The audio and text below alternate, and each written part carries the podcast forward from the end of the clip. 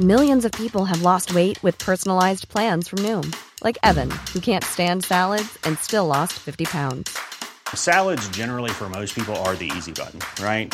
For me, that wasn't an option. I never really was a salad guy. That's just not who I am. But Noom worked for me. Get your personalized plan today at Noom.com. Real Noom user compensated to provide their story. In four weeks, the typical Noom user can expect to lose one to two pounds per week. Individual results may vary.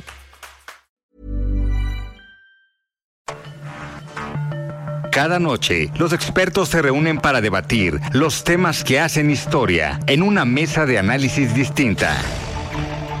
Aquí las entrevistas con los personajes y líderes de opinión, junto al análisis profundo de los temas trascendentes. Alfredo Ceja conduce un programa de Frente en Jalisco por el 100.3 de FM. Iniciamos. Hola, ¿qué tal? Muy buenas noches. Bienvenidos a una emisión más de De Frente en Jalisco, aquí en Heraldo Radio Jalisco. Hoy viernes 2 de junio. Quiero agradecer como todos los días en los controles técnicos a Antonio Luna y a Ramón Luna, en la producción y redacción de este espacio a Ricardo Gómez y recordarles nuestro número de WhatsApp para que se comuniquen con nosotros el 3330 1779 66. El día a tener aquí en entrevista a Santiago Mayagoitia, él es presidente de la Cámara Nacional de Empresas de Consultoría en el capítulo Jalisco. También, como cada viernes, vamos a tener esta mesa de análisis con Sebastián Mier y Ociel González de la Universidad Panamericana. Y también escucharemos el comentario de Ana María Vázquez Rodríguez. Ella es integrante del Consejo Ciudadano de Seguridad y académica del ITESO. Les recordamos que nos pueden escuchar también en nuestra página de internet heraldodemexico.com.mx, ahí buscar el apartado radio y encontrarán la emisora de Heraldo Radio Guadalajara. También nos pueden escuchar a través de iHeartRadio en el 100.3 de FM. Y les recordamos nuestras redes sociales para que se comuniquen por esta vía. En Twitter me encuentran como arroba alfredo y en Facebook me encuentran como Alfredo Ceja. Y también ya tenemos el podcast de De Frente en Jalisco, donde pueden escuchar esta y todas las entrevistas.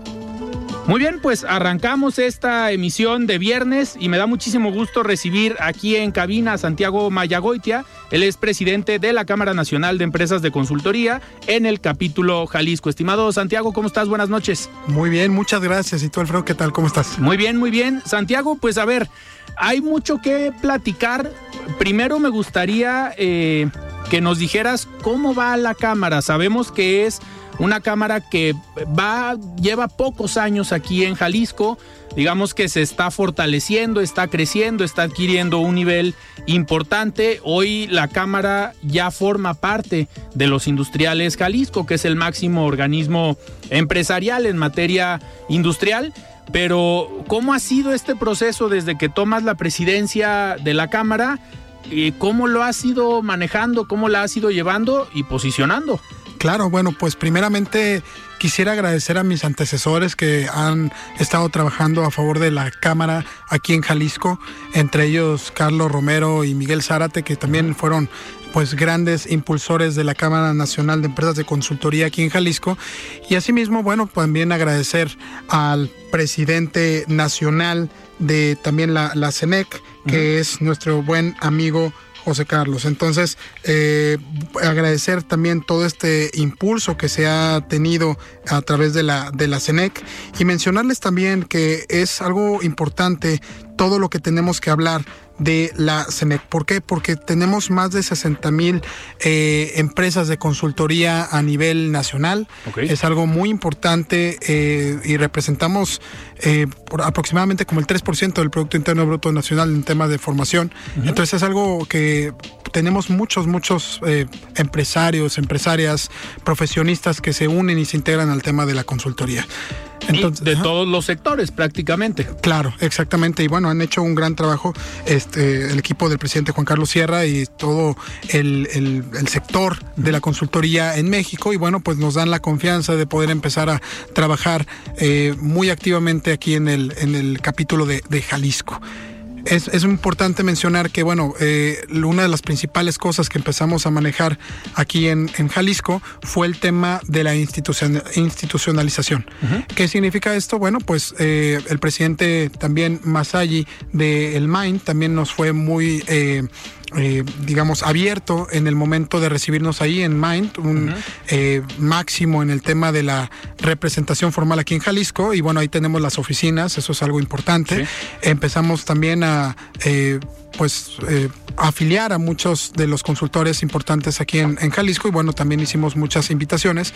Y como bien lo mencionabas, Alfredo, el tema de el incorporarnos a IJ, ahora lo que antes era el Consejo de Cámaras Industriales de Jalisco, fue un hito importante porque no solamente estamos como invitados, sino que también contamos con derecho a voto y también estamos, pues ahora sí que con ma- mano a mano, codo a codo con los eh, presidentes de otras cámaras apoyando en unión a eh, pues lo- todo el segmento de empre- empresarial de Jalisco. Totalmente. Santiago, y uno de los eh, formatos o una de las actividades que generalmente hacen los organismos empresariales o las cámaras en particular, pues son algunos eventos enfocados a los agremiados, pero enfocados también al público en general que están interesados en adquirir tanto conocimientos, eh, capacitaciones y también las relaciones públicas entre las empresas, el llamado networking. Y esta semana tuvimos la oportunidad de estar ahí presentes, eh, agradezco obviamente la, invitación. A la inauguración tuvieron el segundo Congreso Nacional de Productividad y Mejora Continua. Eh, a ver, ¿de dónde surge esta idea?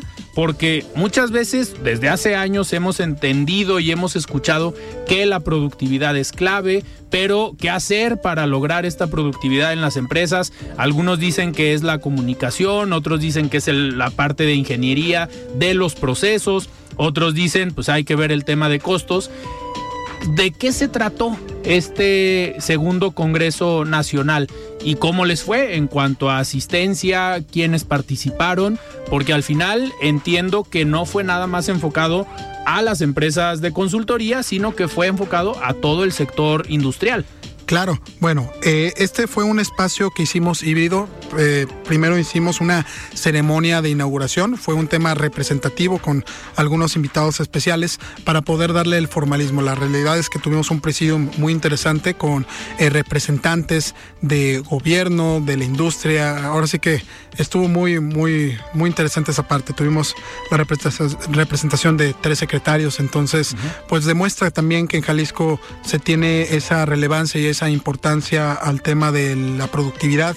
Y también quisiera agradecer sobre todo a Mind México, el Colegio Nacional de Ingenieros Industriales, la UJAI, la Cámara de la Industria Alimenticia de Jalisco, el Consejo de Cámaras eh, de, de Jóvenes Empresarios eh, y a Palco que también nos estuvo recibiendo por ahí, porque pues esto representa esta eh, o, o- o refleja las alianzas sólidas que nos permiten trascender en un tema industrial.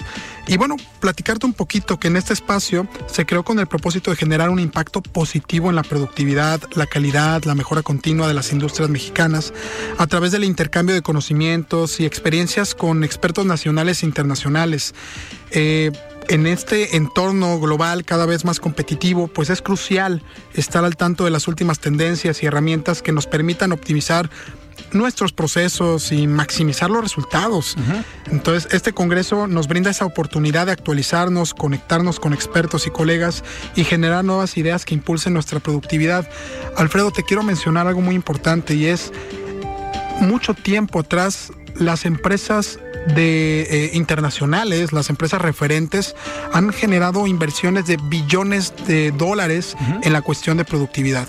Eh, y te lo comento porque por experiencia, porque estuvimos implementando programas globales también acá y en la brecha que existe entre las pequeñas y medianas empresas y las grandes empresas tiene que ver con eso, tiene que ver con cómo aprendemos y cómo eh, podemos entender esos pequeños tips que nos pueden generar las grandes. Muchas veces me han preguntado, oye Santiago, ¿cuál es la diferencia entre una empresa muy grande y una chica? Les digo, pues simplemente el tamaño del problema.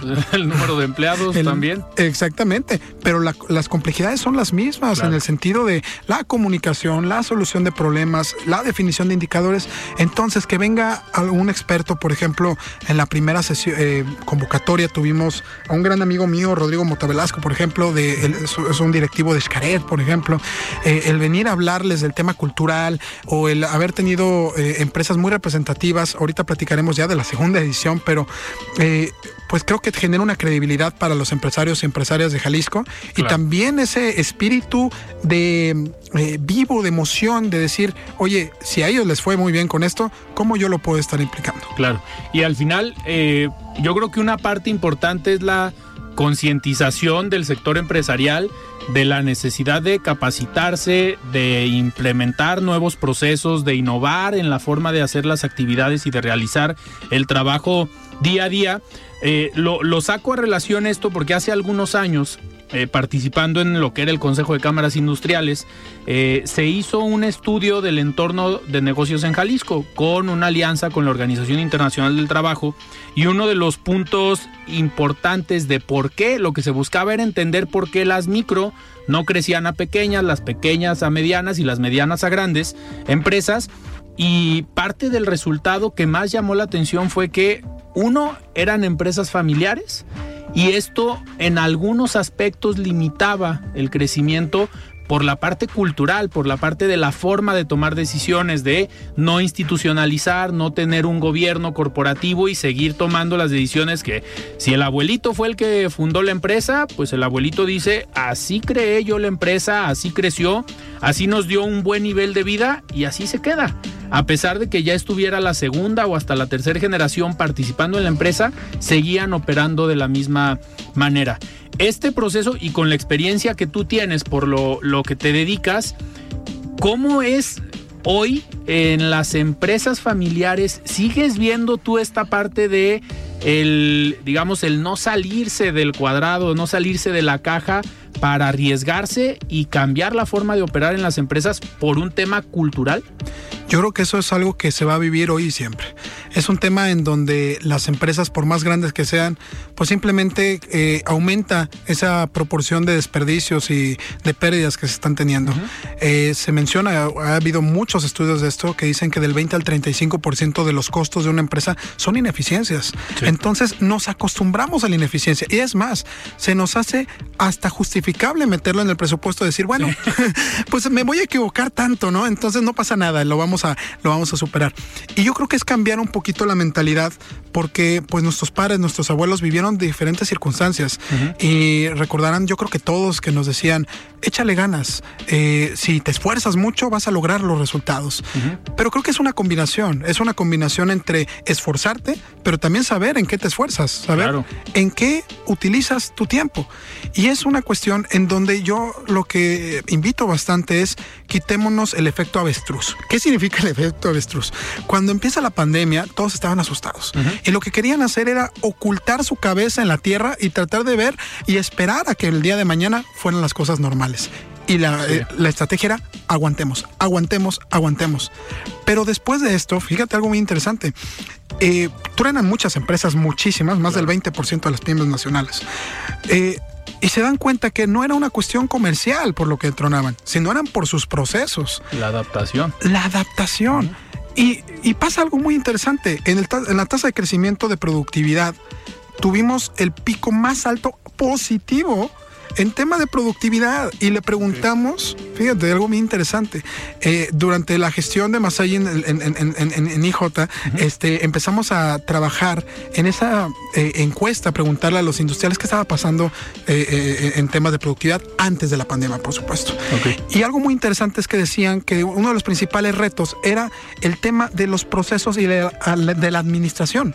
Y coincide perfectamente con esto. El problema es la administración, el cuidado de los procesos, el cómo permeas a las personas para decirles, tú puedes hacer las cosas diferentes. Entonces, ¿cómo nos quitamos ese efecto de decir, voy a esperarme lo peor, este, aguantemos, a decir, ¿qué voy a aprender? Si mejoramos en la productividad, si mejoramos en ese porcentaje de crecimiento productivo, a pesar de todos estos, eh, de esas empresas que fracasaron en el intento, tenemos que entender qué valioso nos trajo la pandemia. Y eso es hacer más con menos. que uno de los ejemplos más básicos de la productividad y de eh, hacer más eficiente una empresa en cuanto a tiempos que nos lo dejó la pandemia fue simplemente las reuniones por alguna plataforma digital. Antes estábamos muy acostumbrados a tengo una reunión en Nuevo León, tengo una reunión en la Ciudad de México y a lo mejor dos días a la semana o tres podías estar fuera de Guadalajara teniendo reuniones con algunos clientes. ¿Qué pasa con la pandemia? Pues nos dimos cuenta que no era necesario tomar un vuelo, vuelo y pues lo podíamos hacer por medio de una plataforma. Claro que una vez que regresamos un poco más a la normalidad, existen todavía esos clientes que dicen, ya estamos más tranquilos, necesitamos la reunión eh, personal, la, la, reunión en físico, no lo, no lo digital. Ese por mencionar un ejemplo de hacer a lo mejor más eficiente y más productivo en el tema de tiempos. Pero en la cuestión de la mejora continua de la productividad, por ejemplo, tú eres experto en esta parte de los procesos industriales, de las cadenas eh, productivas. Eh, ¿Sí viste un cambio a través de la pandemia positivo en la productividad de las empresas, hablando de grandes empresas? Correcto, sí lo hemos notado bastante. Claro que el, ya el formato híbrido es algo que se cuestionan muchos, ¿no? Algunos quieren ya que regresen todos y otros ya se quedaron en casa. Vaya, cada empresa tiene sus propias recomendaciones. Pero los estilos, primero de gestión, son diferentes. El cómo te aproximas a las personas, el cómo son los, los procesos de cuidado. Antes, pues no te importaba si quedaba en casa y en qué se sentaba, ¿no? O sea, tenías que estar viendo realmente esa parte de la intención. Creo que también el tema de la concientización es algo importante, eh, sobre todo por los empleados, de cómo es que pueden ayudar a la organización, que eso no se debe de perder, no se nos debe de olvidar a través del tiempo.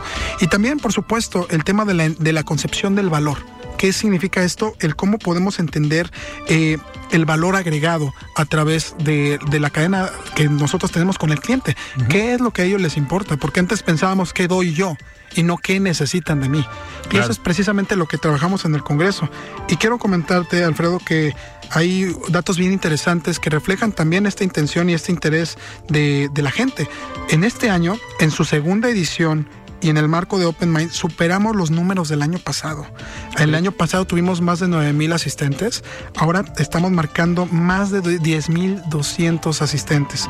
Cada una de las conferencias con no menos de 700 personas en cada uno de ellos. Entonces, era algo que hasta los conferencistas decían, esto ¿qué, están haciendo ¿Qué está Pasando, ¿Qué está pasando aquí, no? Y te hablo de empresas como Total Play, Grupo Bimbo, AstraZeneca, el gobierno de Jalisco también como, como, como eh, bueno, diferente en la parte de, de, gobierno como tal, pero todos buscando un fin en común, la productividad y la competitividad empresarial.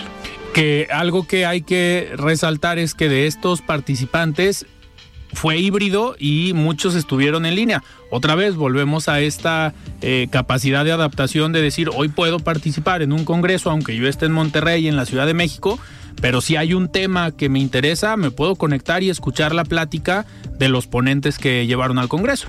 Correcto. De hecho, había mucho interés en esa parte. Eh, hacíamos esta primera inauguración con el Presidium. Este, y yo les decía, bueno, aquí tenemos tal vez 150, 180 personas más o menos, pero en línea teníamos más de 500 personas. Entonces, eso se vuelve un impacto nacional y sobre todo, eh, pues esto nació en Jalisco. Y es algo muy importante, lo he platicado con distintos secretarios. Eh, es algo importante que debemos estar impulsando como orgullo jalisciense y tapatío.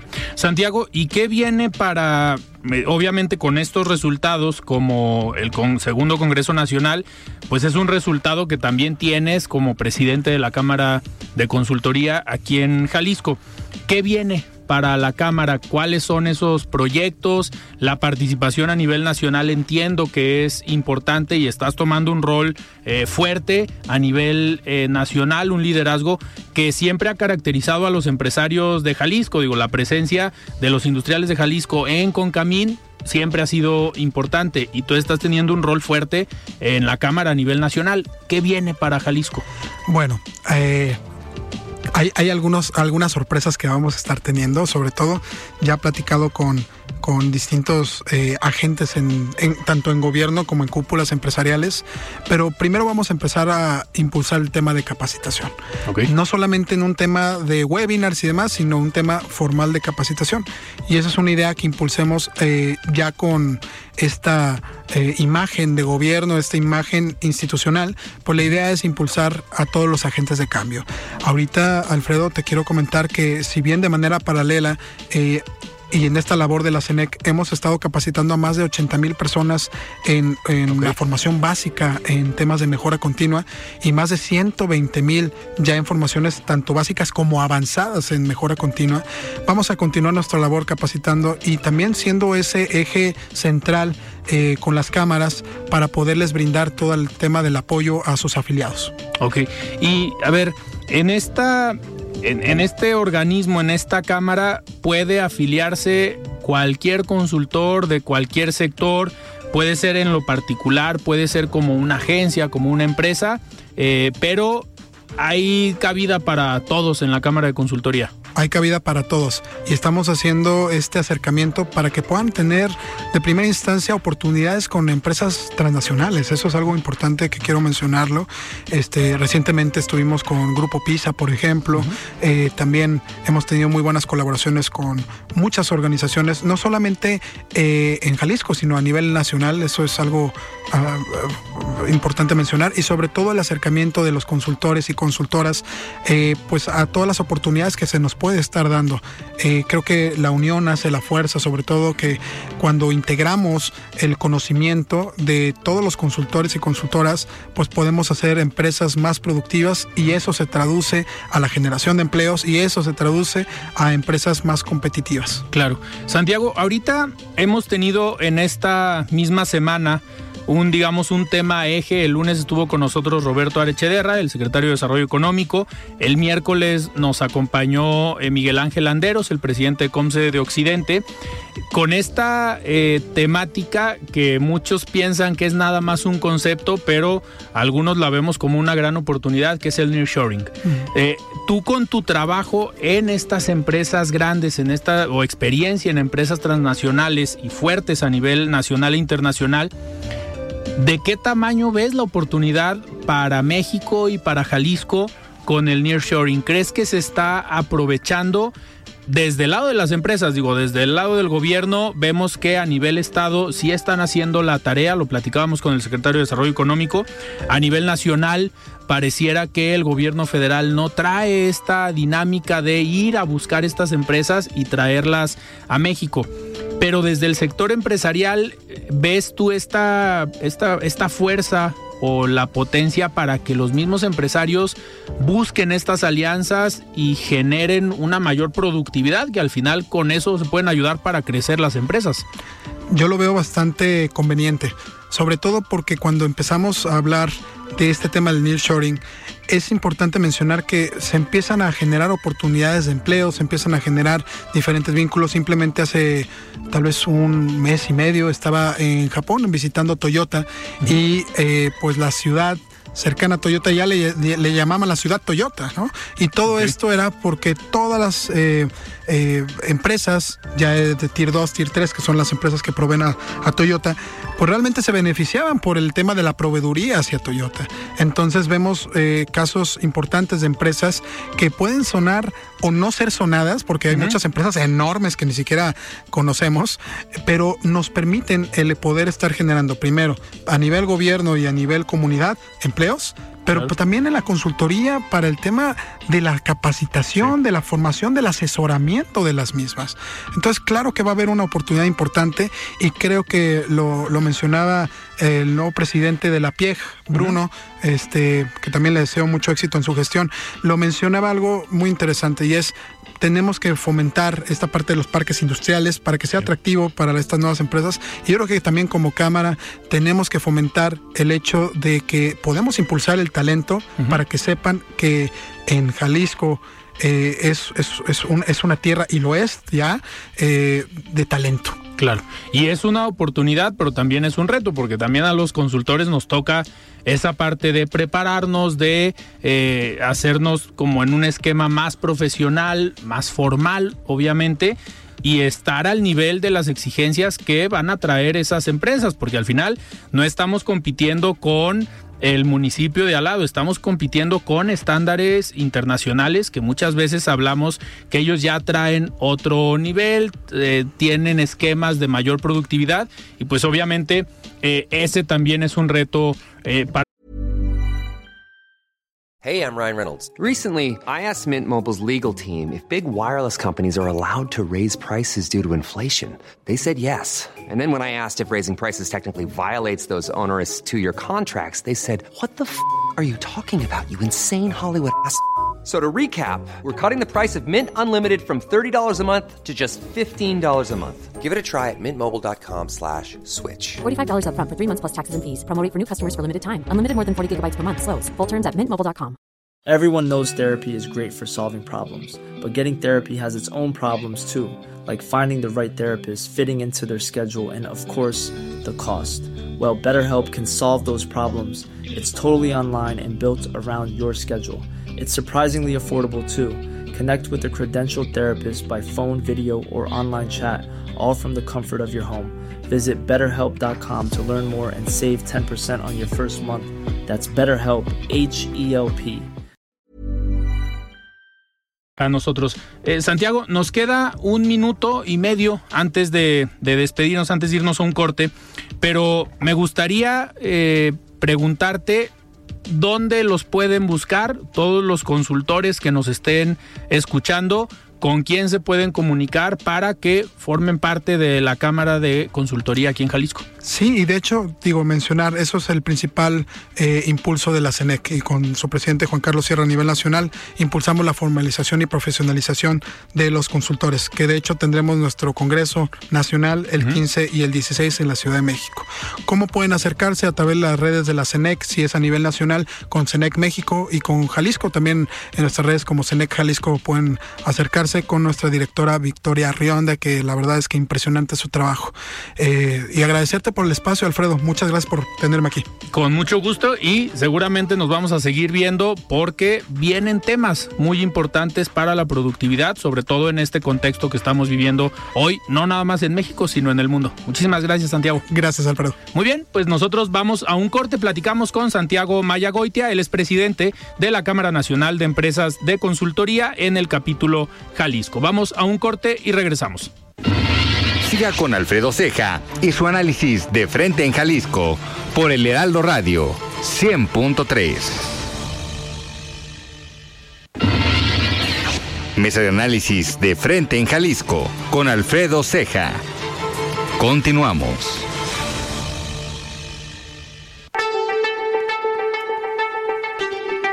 La entrevista.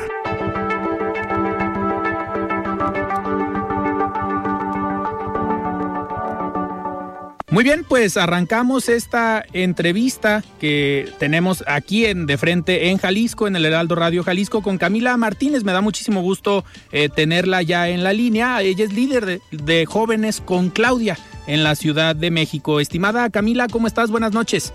Hola, ¿qué tal? Buenas noches, ¿cómo estás? Muchísimas gracias por el espacio. Con muchísimo gusto, Camila. Oye, pues a ver, platícanos cómo va este trabajo que han hecho en la Ciudad de México. Eh, pues trabajando por el proyecto de Claudia Sheinbaum, qué es lo que han estado haciendo y por qué hoy los jóvenes en la Ciudad de México pues están apuntando al proyecto de Claudia Sheinbaum. Pues justo, ¿no? Creo que eh, los jóvenes que hemos tenido la oportunidad de conocer el gobierno que ha tenido eh, Claudia Sheinbaum aquí en la jefatura, pues conocemos, ¿no? Cuáles son sus proyectos, cuáles son sus visiones, cómo ha apoyado pues agendas fundamentales para las juventudes como la educación, cómo ha generado pues una estrategia eh, de seguridad que bueno ha tenido muy buenos resultados, han bajado eh, cerca de un 50% los delitos de alto impacto y esto pues es gracias a una visión que tiene eh, de atención a las causas del delito, de generación de oportunidades, ¿no? Entonces, eh, pues siendo que ha tenido pues estos proyectos, fíjate, hay un proyecto que a mí me gusta mucho y que siempre menciono, que es el de este, los jóvenes unen al barrio, ¿no? Uh -huh. Que básicamente eh, de lo que se trata es el gobierno de la Ciudad de México de manera mensual asiste algunas de las comunidades, pues históricamente más marginadas, ¿no? Donde pues ha habido un, abandono eh, de la, la, ciudadanía, pero sobre todo de las juventudes, ¿no? Y entonces lo que hacen es, a partir de proyectos de involucramiento comunitario con temas de cultura, con temas de eh, deportes, ¿no? Logran pues que los jóvenes se conviertan como en actores de cambio, ¿no? Que puedan realmente incidir en sus comunidades y bueno, en ese sentido volverse eh, actores políticos que pueden pacificarla.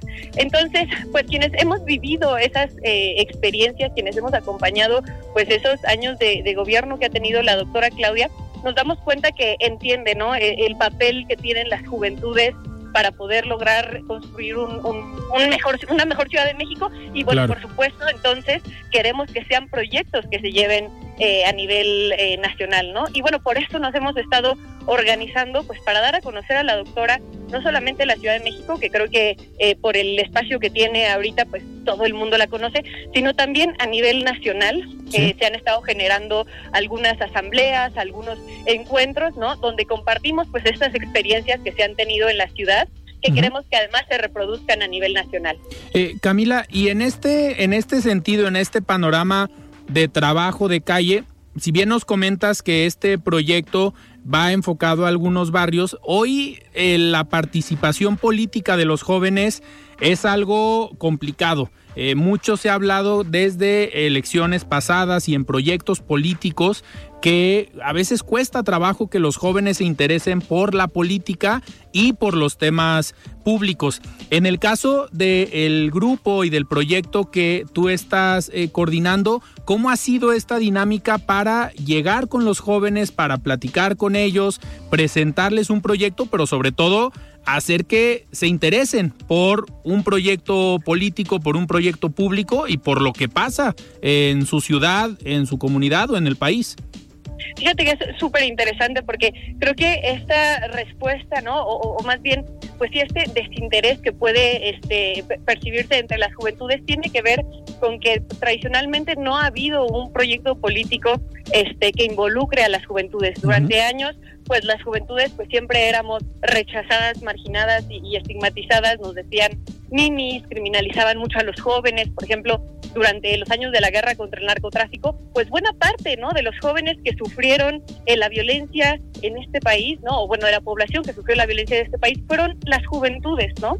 Y entonces, bueno, este cambio viene con, con la llegada del presidente López Obrador en 2018 a partir de proyectos como Jóvenes Construyendo Futuro, ¿no? Eh, o como el proyecto de amnistía, que justo tiene una visión que lo que busca es poner a las juventudes en el centro, ¿no? Y atender las causas del delito, ¿no? Nosotros creemos que es además un proyecto que la doctora pues entiende muy bien y que a diferencia, por ejemplo, de algunos otros personajes que han levantado la mano em, para dar continuidad al proyecto de transformación rumbo a la encuesta que viene de Morena, ¿no? Eh, pues es muy distinto, ¿no? Por ejemplo, en el caso de, de Marcelo Ebrard, cuando fue jefe de gobierno de la Ciudad de México, Marcelo tenía una política de seguridad que se llamaba cero tolerancia, ¿no? Eh, muy basada pues en modelos estadounidenses, ¿no? Sobre todo este neoyorquinos. El caso de Nueva York, sí. Exacto, ¿no? Y entonces, ¿qué pasaba con eso con esa estrategia, no? Pues era una estrategia que sí, o sea, buscaba detener y, era muy punitivista, pero realmente no atendía las causas. Entonces, ¿qué pasaba, no? Que los jóvenes que no tenían eh, pues una oportunidad de estudiar o de trabajar, ¿no? Se veían pues muy involucrados con los terribles este casos no de, de el crimen organizado etcétera no entonces nosotros lo que vemos este con el proyecto de la doctora Claudia no es un entendimiento distinto, ¿no? Un entendimiento que dice necesitamos prevenir el delito antes de que suceda, porque además somos muy críticos con el tema de eh, los centros penitenciarios, que realmente no han sido, por el descuido y el abandono que ha habido, no han sido centros que puedan eh, pues eh, llevar a los jóvenes a, reintegrarse a la sociedad, ¿no? Sino al contrario, en muchas muchas veces se vuelven escuelas de delito, ¿no? Entonces lo que creemos es, eh, pues en estos proyectos, fíjate, hay unos pilares que son unos centros que hay aquí en Ciudad de México, donde en las comunidades hay clases gratuitas de idiomas, de arte, de deportes, ¿no? Y que justo sirven para que nos reencontremos de manera comunitaria como sociedad, ¿no? Y, y, en ese sentido, pues podamos ir eh, teniendo otras oportunidades que alejen a las juventudes de estos espacios de actividades antisociales. Claro. Entonces, presentar ese proyecto a nivel nacional, la verdad es que nos ha ido muy bien, ¿no? Creo que la gente ve la doctora, pues una mujer que ha dado resultados en la Ciudad de México en temas de seguridad, en temas de educación, ¿no? Y por eso es que hay tantas juventudes que hoy están apoyando a la doctora Claudia. Perfecto, Camila. Oye, pues yo te agradezco haber tomado esta llamada para platicar aquí con nosotros en De Frente en Jalisco y seguiremos muy atentos a lo que realicen. Muchísimas gracias. No, muchísimas gracias a ti. Ojalá tengamos oportunidad de hablar de nuevo un poco antes de la encuesta, que ya sabremos los resultados en agosto. Pero bueno, pues estamos muy, muy contentos ahorita porque en todas las encuestas a nivel nacional eh, la doctora Claudia va encabezando y bueno, sabemos también que Morena encabeza las encuestas. Entonces, muy probablemente quien gane la, la encuesta de Morena será la próxima presidenta de este país. Perfecto, Camila. Pues muchísimas gracias. Muy buenas noches. Muchas gracias, buenas noches. Muchísimas gracias. Platicamos con Camila Martínez, ella es líder de jóvenes con Claudia en la Ciudad de México. Muy bien, nosotros continuamos y arrancamos esta mesa de los viernes con Sebastián Mier y Ociel González de la Universidad Panamericana. Sebastián, ¿cómo estás? Buenas noches. Muy bien, Alfredo, buenas noches a ti, Ociel.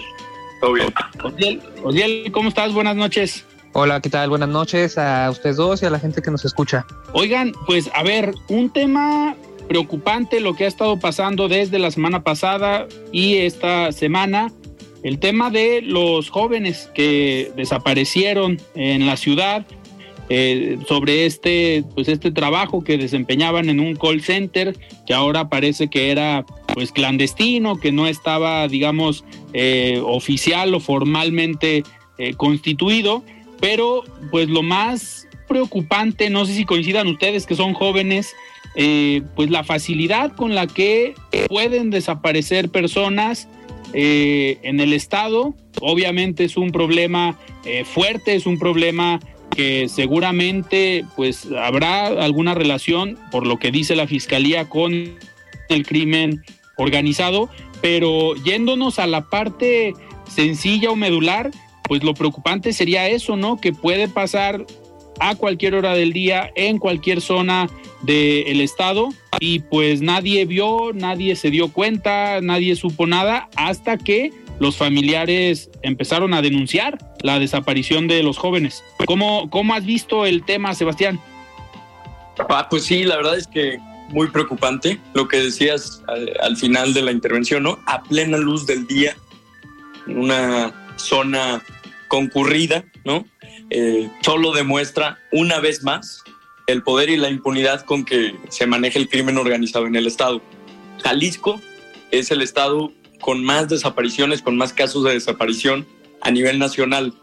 Se reportan 15 mil casos en lo que va de la administración, sin embargo, colectivos de búsqueda dicen que pueden ser de 18 hasta 20, o sea, muchos más. Eh, sin duda, yo creo que deberían ser las prioridades del gobierno, atacar este problema, no de raíz, porque llevaría años, la verdad está arraigada una cultura de inseguridad fuertísima, pero por lo menos hacerle frente a la crisis, no irse de viaje, no irse a Nuevo León, no irse a ver a los Tigres, no eh, tratar de distraer la atención. Yo creo que el, gobierno, si bien pues ya los encontró sorpresivamente muy rápido, también eh, los restos de los jóvenes. Falta que el, peritaje oficial confirme el ADN, solo hubo coincidencias físicas. Eh, sin embargo, preocupante, muy, muy, muy preocupante. Yo como, como joven, como, como estudiante, bueno, ya casi eh, egresado, la verdad es que cada vez se siente más cerca esta cultura de inseguridad. Claro. O si en este mismo sentido, que hablaba Sebastián sobre eh, la postura del gobierno. Eh, ¿Ves tú cierta insensibilidad ante la problemática? Vemos también el otro caso de la joven desaparecida en la zona de Jocotán, que pues se ha manifestado la comunidad, se han manifestado amigos y familiares y pues hemos visto operativos por parte de la fuerza pública los últimos tres días en Avenida Vallarta, periférico, pues operativos fuertes, impresionantes, para pues frenar un poco la manifestación. Eh, él ¿tú ves eh, esta postura del gobierno eh, preocupante o insensible hasta cierto punto? Sí, sí, sin duda. O sea, es, es el típico caso de revictimización, ¿no? Eh, en especial en el caso este de los, de los jóvenes desaparecidos del call center, eh, que lo, lo, importante sería qué tan fácil, como decía Sebastián, qué tan fácil desaparecen en plena luz del día en una colonia concurrida. Y parece que lo importante para la fiscalía y para el gobierno es ver por, o saber o echarles, entre comillas, echarle la culpa a ellos y decir, no, pues es que ellos estaban en un negocio ilegal y y, tal. Digo, esto es, esto es el caso de revictimización y, y, son insensibles con las familias de los, de los jóvenes, con las manifestantes, con la sociedad. No sé si no, no dimensionan la, la magnitud de este problema. La magnitud de este problema es que Jalisco es el estado con más desapariciones en el país, que ya decía Sebastián, 15 mil. Entonces me parece que la, que la fiscalía no está, no está haciendo bien su trabajo, no entiende bien su trabajo o no sé no sé qué, no sé cuál sea su, su pensar y su actuar porque no dimensionan la, la gravedad de este problema. Y el típico, decían, ah, perdón, perdón, no, lo iba a decir, el, el, típico caso de qué andarán haciendo, ¿no? O sea, en qué, andan, en qué andaban y no en dónde están. Ajá, exactamente, de que si les, si les pasó algo es porque algo estaban haciendo y eso es, eso es ya, ya eso, eso ya no se puede hacer. En esta cultura que decías de inseguridad, eso ya es imperdonable. Así es. Oigan, y pues vamos a seguir al pendiente, esperemos eh, los resultados de este peritaje por parte del Instituto Jalisciense de Ciencias Forenses, pero también, digo, este es un caso, también pues en esta zona donde se encontraron cuerpos co que coinciden al parecer con las características de los jóvenes, pues hay que mencionar que fueron cerca de 45 bolsas con restos uh -huh. humanos sumado a la otra fosa en Tlajomulco, donde se encontraron casi 100 bolsas también en la, en la semana, pues un tema sin duda preocupante por el cual, pues justificadamente la población se está manifestando, los familiares de las personas desaparecidas, que ahorita sabemos de los ocho jóvenes, porque ya son ocho jóvenes relacionados con el call center, y aparte uh -huh. esta otra joven con un hecho, digamos, aparte o distinto, pero pues hay muchas más familias en el estado eh, pasando por la misma por la misma situación. Claro. Yo quisiera pues, aprovechar también, perdón, quisiera aprovechar este espacio eh, para decirle a la gente que nos escucha que tengan paciencia y consideración. Eh, hay muchas manifestaciones, como bien eh, mencionaba Alfredo, por distintas pues avenidas muy, muy concurridas en la ciudad. Sin embargo, pues hay que conectar tantito con el sentimiento de estos familiares que perdieron a un miembro de su familia, que no saben en dónde están, y no revictimizar con la típica eh, que mencionaba Ociel también, ¿no? ¿Qué andarán haciendo? ¿En dónde andaban? O hay, yo creo que es importante también aprovechar estos espacios que se nos da como, como, como comunicadores para decirle a la gente que tenga paciencia y que tenga consideración por todo lo que está pasando, que no está nada fácil. Total totalmente que como sociedad también debemos ser sensibles ante uh -huh. esta problemática que pues ojalá y a nosotros pues no nos toque vivir esta eh, situación pero comprender el dolor que pasan las familias cuando eh, pues tienen a un familiar desaparecido porque muchos han comentado pues cuando eh, asesinan a alguien pues por lo menos sabes qué pasó, sabes dónde está y lo puedes velar, lo puedes, digamos, saber dónde está, pero estar con la incertidumbre de no saber qué pasó, no saber dónde está, si va a regresar o no va a regresar, creo que es un, eh, pues un dolor y una pena mucho más eh, compleja o fuerte. Y pues obviamente también a nosotros nos toca ser eh, sensibles ante esto que están viviendo miles de familias, tanto en Jalisco como a nivel nacional. Oigan, pasando a otro tema, hay elecciones el domingo. Eh, ¿Cómo van? Habíamos dicho la semana pasada que pues iban a apostar aquí en el programa a ver eh, quién se llevaba el Estado de México y quién se llevaba Coahuila. A ver, de mi parte yo creo que el Estado de México está muy claro, lo escribía yo en una columna, se está cerrando posiblemente, algunas encuestas así lo marcan, pero lo más seguro es que se lo lleve Morena, el Estado de México. Y Coahuila, lo más seguro es que se la lleve la Alianza Va por México. Sebastián, ¿tú cómo ves? ¿Cuál es tu pronóstico? Igual, igual. La verdad es que la, la distancia es muy, muy clara. Delfina, pum, ya se está yendo hasta por dos dígitos de, de ventaja. Entonces, mm, yo me voy igual, Morena en el Estado de México. Y Coahuila, pues el hecho de que el PT y el Verde se les revelaran, aunque dijeron que ya no, pero los candidatos al final dijeron que no se bajaban, eh, ya está para, para la alianza PAN-PRI-PRD. Yo también me quedo con esas. ¿Y tú, Ociel? Sí, también. Pero lo sorprendente, no sé ustedes que, eh, no sé para ustedes, pero que la alianza vaya a ganar en Coahuila y por una ventaja más o menos considerable, eso me parece sorprendente. Que todavía. es que, todavía es que Guadiana, alianza un estado. Guadiana, no, Guadiana fue un error. Guadiana fue un error. Sí, sí, sí, la verdad sí fue un error de Morena, pero que aún así la alianza PRI-PAN-PRD todavía tenga un estado, no sé, me parece sorprendente. Ojo, a ver, Guadiana eh, ha sido un mal candidato y hay que sumarle que el que pues se perfilaba para ser un mejor candidato por Morena, que era Ricardo Mejía, el, el que era subsecretario de seguridad, pues se fue al PT. Eso también PT, le resta competitividad a Morena, porque son muchos los votos que, que al parecer se lleva Ricardo Mejía, que si estuviéramos en un escenario donde hubiera alianza Morena, Verde, PT formal, pues ahí sí estarían a lo mejor compitiendo con la alianza va eh, por México. Digo, eh, la decisión de los candidatos, tanto del Partido Verde como del Partido del Trabajo, de decir que esta decisión la tomaron en la dirigencia nacional, atrás de un escritorio, nosotros vamos a seguir porque ya estamos en la, en la boleta. Entonces, eso, eh, pues al final se tardaron algunos meses. Si lo hubieran decidido eh, meses atrás, si hubiera firmado la alianza o la coalición electoral, pues otra cosa a lo mejor estaríamos viendo en Coahuila. Y también no hay que dejar de reconocer la operación política que ha tenido el PRI en los últimos años ahí en Coahuila. Hubo elecciones para diputados locales y el PRI arrasó en los resultados el año pasado, si no me equivoco, y ha sido algo que ha llamado la atención a pesar de todo lo que se ha dicho de los gobiernos anteriores de Coahuila, de los hermanos Moreira, que si la quiebra del Estado o no, pero el PRI al parecer sí tiene una operación electoral el día de la elección bastante fuerte, que eso era lo que se pensaba en el Estado de México, que el grupo Atlacomulco era fuerte en esta operación. Vamos a ver el nivel de fuerza que tenga este domingo. Digo, ya en la elección pasada, Alfredo del Mazo ganó, pero de manera no tan holgada. Vamos a ver este domingo, pues lo que todo indica es que se la va a llevar eh, Delfina, pero eh, una última eh, pregunta, Sebastián, comentario. Nos queda minuto y medio antes de despedirnos.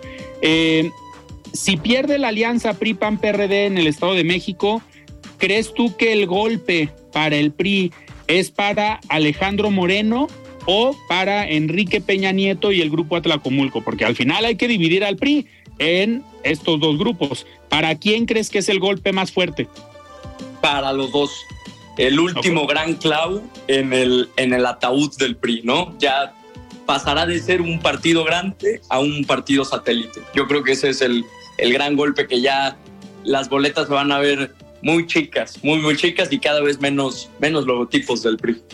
Ok, y Ociel, ¿tú para quién crees que es el golpe y crees que esto dificulte la alianza? Si se da el resultado de perder el Estado de México, ¿crees que se ponga en riesgo la alianza PRI-PAN-PRD rumbo al 24?